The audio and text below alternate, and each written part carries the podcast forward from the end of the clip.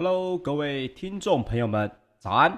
欢迎收听早安阿水理财报报，我是股市阿水。每周一到五早上八点到八点半，为您送上昨晚的全球大事，也让你每天都比昨天的自己更厉害一点点哦。好的，那么接下来呢，首先跟大家来抱歉一下哦，我昨天呢，因为自己啊、还是出了门一下，所以呢早上就来不及跟大家直播。那么今天呢，我们就开始来恢复正常的直播的这个呃节目啊、好，首先我们先来说说看这个美股方面哦。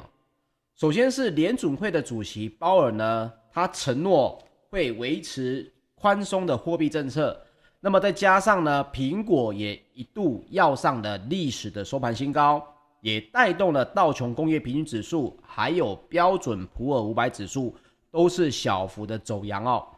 那么，包括了道琼工业平均指数在七月十四号中场是上涨了百分之零点一三，纳斯达克指数则是下跌了百分之零点二二，标准普尔五百指数呢是上涨了百分之零点一二，而费城半导体指数呢则是下跌了百分之零点三五。好，美国的四大类股当中呢，两个在上涨，两个在下跌。跟台股比较相关的这个纳斯达克指数呢，跟费城半导体指数稍微在走弱，但是呢，苹果又跳上了历史的收盘新高，这对于台股哦，拥有众多瓶盖股的这个市场来说，是不是好事呢？我们一起来看一下这个新闻到底怎么样呢？跟我们分享这个资讯哦。首先是联总会的主席鲍尔呢，在十四号来到了众议院金融服务委员会。他在作证的时候也表示，虽然数据显示通膨的压力激增，但是 FED 仍然会耐心的等待削减量化宽松货币政策的时机来临。那么他也预测通膨仍然会逐渐的减缓。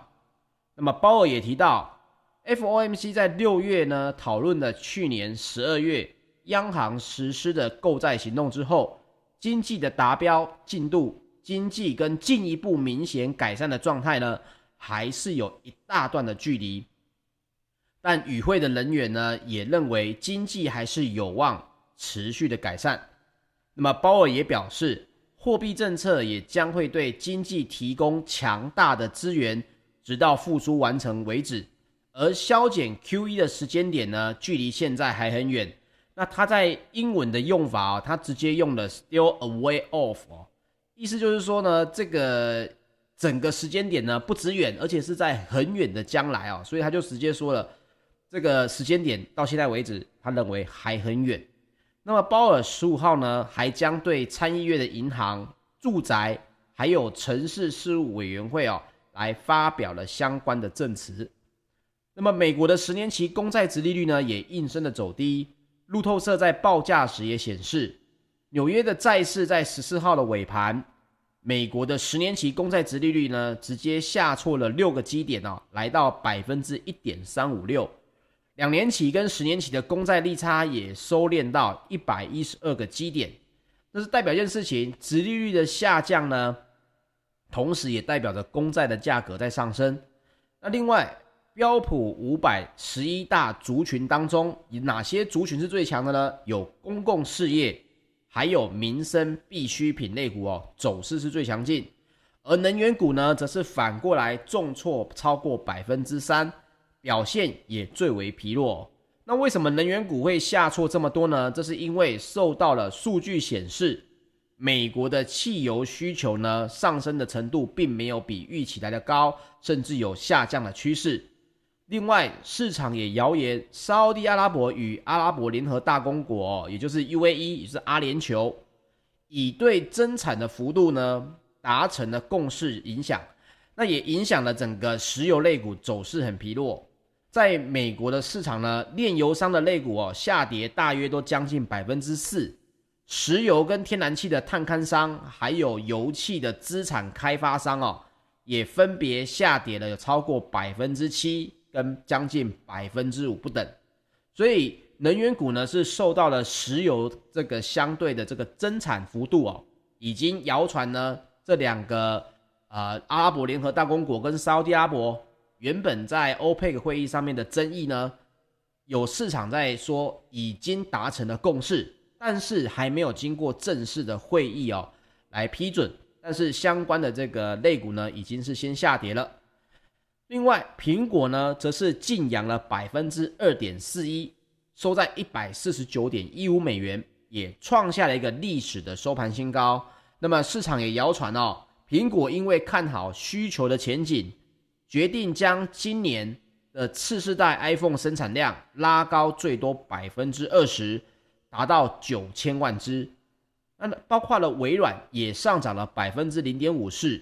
那么也创下了一个历史的收盘新高。微软表示呢，Windows 的作业系统将以云端服务的形态提供客户使用，让用户呢可从多种装置轻松运用 Windows 存取商业的应用 APP 哦。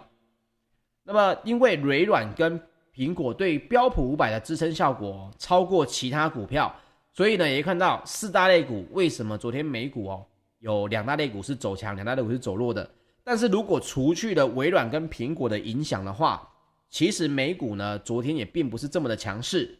那在其他个股变化方面，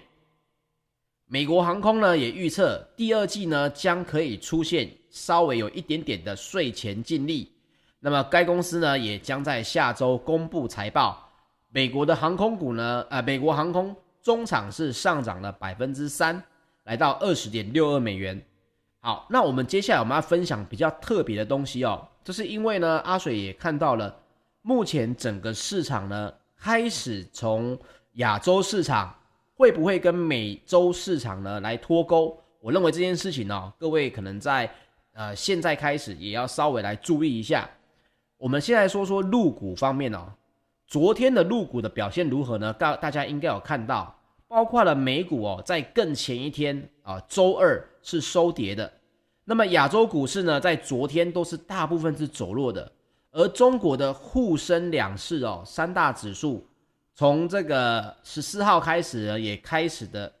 开低，而且是走弱的情况。那这是为什么呢？这是因为美国最新的警告，美国企业与新疆有供应链、有投资。的联系恐怕将会犯法，那么也包括了沪指呢，也随后跌破了季线，深成指数呢也盘中跌超过百分之一，包括在整个陆股市场上面哦，金融跟汽车类股是走弱的，煤炭还有碳中和的概念股呢，则是逆势的走阳，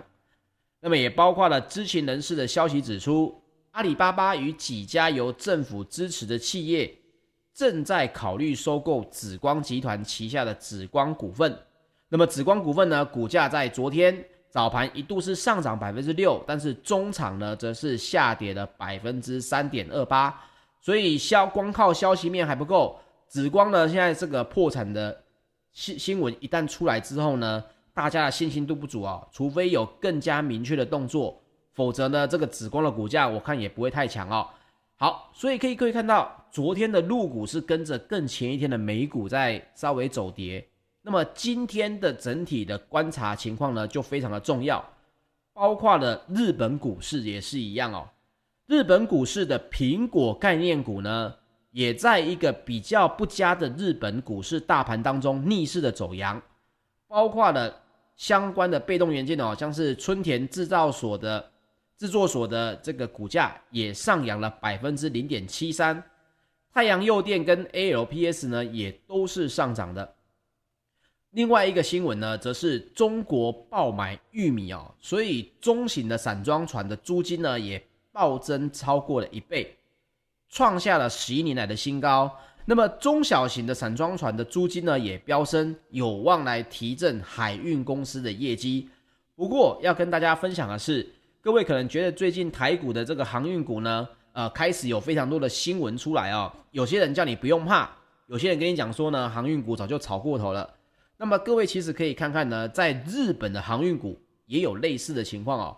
日本的游船呢，重挫下跌超过百分之三点七，商船三井呢，则是重挫了百分之三点七八，川崎汽船呢，则是重挫了百分之四点一四哦。所以航运股呢，虽然这个相关的题材面还是相当的足，不过阿水之前如果你有订阅的话，我也有在这个订阅当中早两个礼拜跟大家提醒了哦。这个外资三大法人呢，目前对于所谓的航运股呢，还是属于卖超比较多。你真的想要投资一个比较中长期的话，还是要注意哦。三大法人什么时候回来？包括我前几天在节目当中跟大家分享的，才有办法来脱离这个股价的区间哦，才是真正有可能让你的获利呢拉开一段的一个呃情况。所以三大法人有没有回来？包括到日本的股市，各位可以看到航运股在日本也是属于下跌的。这件事情呢，也一定会影响航运股在近期的走势，你一定要特别的注意喽。所以为什么我会提到忽然提到日本股市跟这个大陆股市呢？是因为一旦美国的股市呢，我们开始有脱钩的情况，那各位就要注意这个风险又会再增高了。比如说，一旦后续的这个美股呢持续的创高，可是亚洲股市包括日股、韩股、陆股还有台股，我们这四大市场呢偏偏没有这么强的话，那一定要特别注意。有没有可能我们之前提到的相关的这个呃，比如说在美元接下来现在还是走贬，但是美元如果走强的话，会不会海外市场在短时间内有可能会对于这个外资的吸引力也会降低？那这件事情虽然是短暂的影响，不过一定要特别观察它开始的时间。这个开始的时间出现之后，很多投资人就会中招，中什么招？以为美股持续在强。台股或者是亚洲股市的修正都是一个很好的进场点，反而在短线上面啊，注意啊，我讲的是短线上面是很容易吃亏的。那么这一点呢，也是要提醒大家。所以我呢，阿水也特别分享了陆股跟日日股的这个走势情况啊。好，接下来我们来说说石油方面。纽约的商业交易所呢，八月原油期货在七月十四号。收盘是下跌了百分之二点八，来到每桶七十三点一三美元。这也是因为媒体开始大量的报道，阿拉伯联合大公国渴望与石油输出国组织 OPEC 还有俄罗斯等产油盟国达成的妥协。那这个原因呢，也影响了这个油市供应哦，所以价格呢也先行的下跌，包括了欧洲的 ICE 期货交易所的近月布兰特原油。也下跌了百分之二点三，来到每桶七十四点七六美元。好，这个原因是什么呢？跟跟大家来分享一下。其实有多家的外媒哦，在周三，也就是十四号的时候报道，沙乌地阿拉伯跟这个 UAE 呢，也就是阿联酋，已经就原油供应的问题达成妥协，有望化解 OPEC Plus 的这个僵局。那彭博也引述了一位相关人士宣称，双方呢已经达成了初步的协议，待减产协议明年四月到期之后，沙国呢同意阿联酋将原油的产量基准从现在每天三百一十七万桶调升到三百六十五万桶，来换取阿联酋对沙国将 OPEC Plus 减产协议延后到明年十二月的这个计划。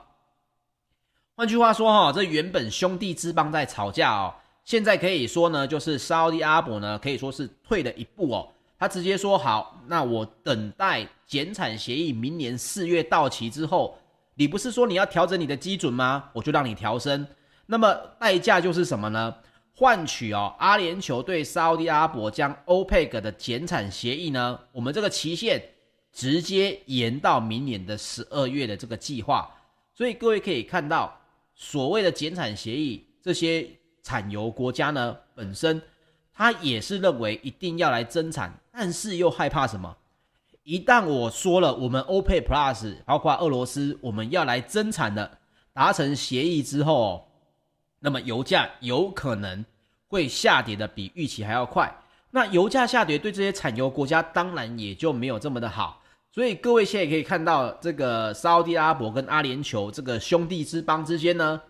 开始了就有一些这个条件的交换，来让大家觉得石油的争议似乎呢放缓，但是没有那么顺利。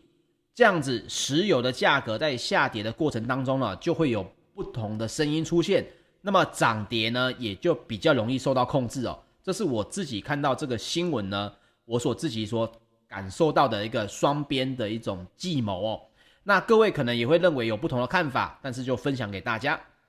那接下来我们来说说金属方面，伦敦的金属交易所呢，三个月基本金属期货在七月十四号也是多数下跌，这是因为担忧通膨与中国需求的影响。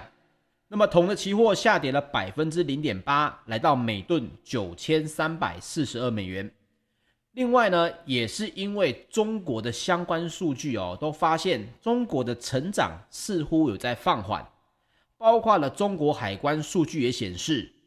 二零二一年六月未锻造轧钢的这个铜材，呃，铜跟铜材，它的进口量呢是四十二点八四万吨，比前月呢减少了三点八八个百分点。比去年同期呢，减少的数字则是减少了百分之三十四点七四。换句话说，光是六月份哦，未锻轧钢铜跟铜材，它的进口量就比去年同期少了三分之一。那二零二一年一到六月累计的未锻轧的铜跟铜材的进口量呢，为两百七十九点四八公吨，四八万公吨，也比去年同期减少了百分之一点六。所以大家都认为说，你对原物料的进口为什么忽然降低需求这么多？包括了中国相关的经济数据呢，展现的情况也不如原本经济复苏认为的会这么好这么快。所以呢，这件事情也就造成了大家认为对于铜的需求有开始有疑虑。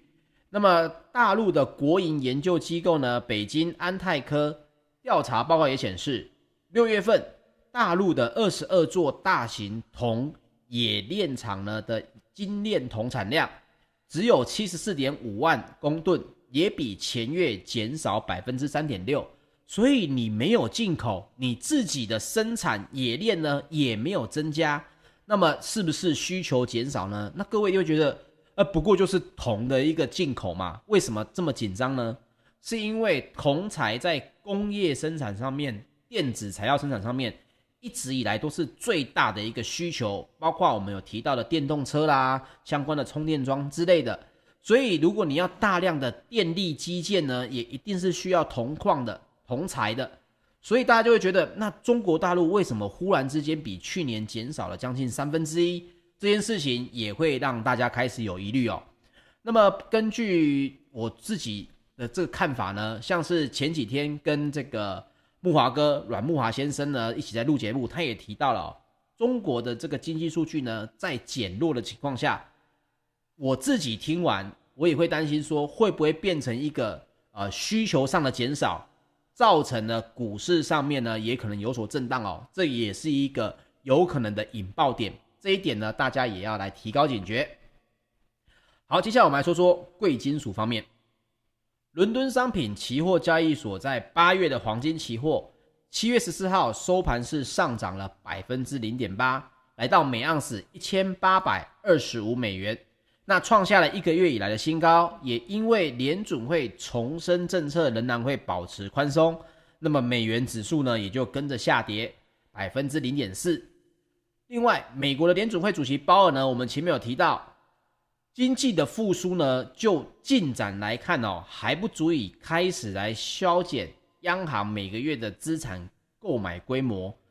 而目前的高通膨呢，也将在未来几个月来得到缓解。美国的货币政策呢，也将会为这个经济提供强而有力的支持，直到复苏完成。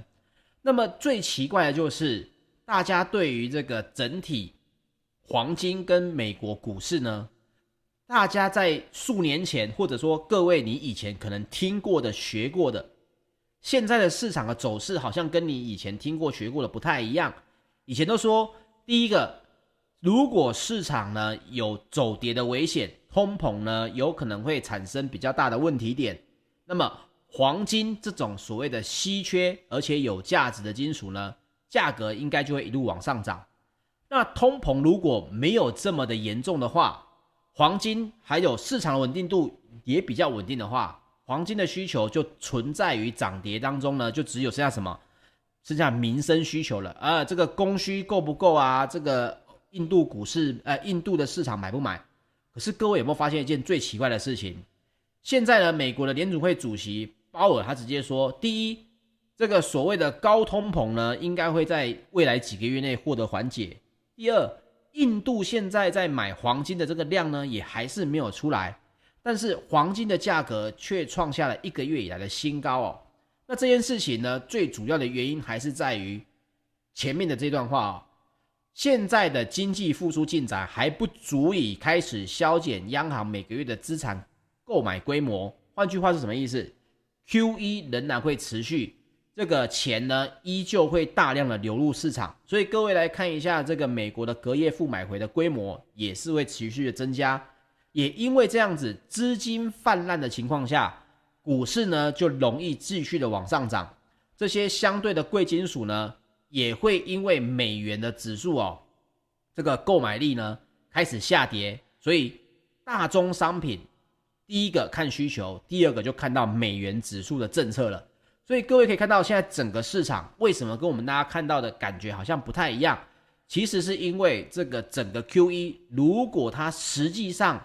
它的消减时间还是比较延后的话，那么资金的泛滥还是会让金价在这里有一个比较好的支撑。但是各位一定要注意一件事情，这是属于政策面的影响，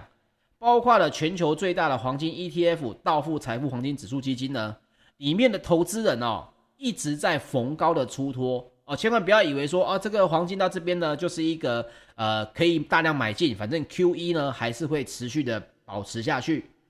大部分的投资人呢，包括各位可以看到在十四号黄金的持有量哦，整个 ETF 还是减少了二点九一公吨。来到一千零三十四点三七公吨哦。那么，另外，加拿大蒙特利尔的银行资本市场的报告也显示，鉴于美国联准会削减购债规模以及升息的预期，该行呢下调了二零二二年以及二零二三年的平均金价预估，但是今年的平均金价预估呢仍然维持在每盎司一千八百一十五美元不变。那该行也预估，明后两年的平均金价将分别为每盎司一千七百三十一美元与一千七百六十三美元，较原先预估的下调百分之六哦。所以各位可以看到，为什么这个阿水前面会讲到，短线上面因为削减购债的时间点呢，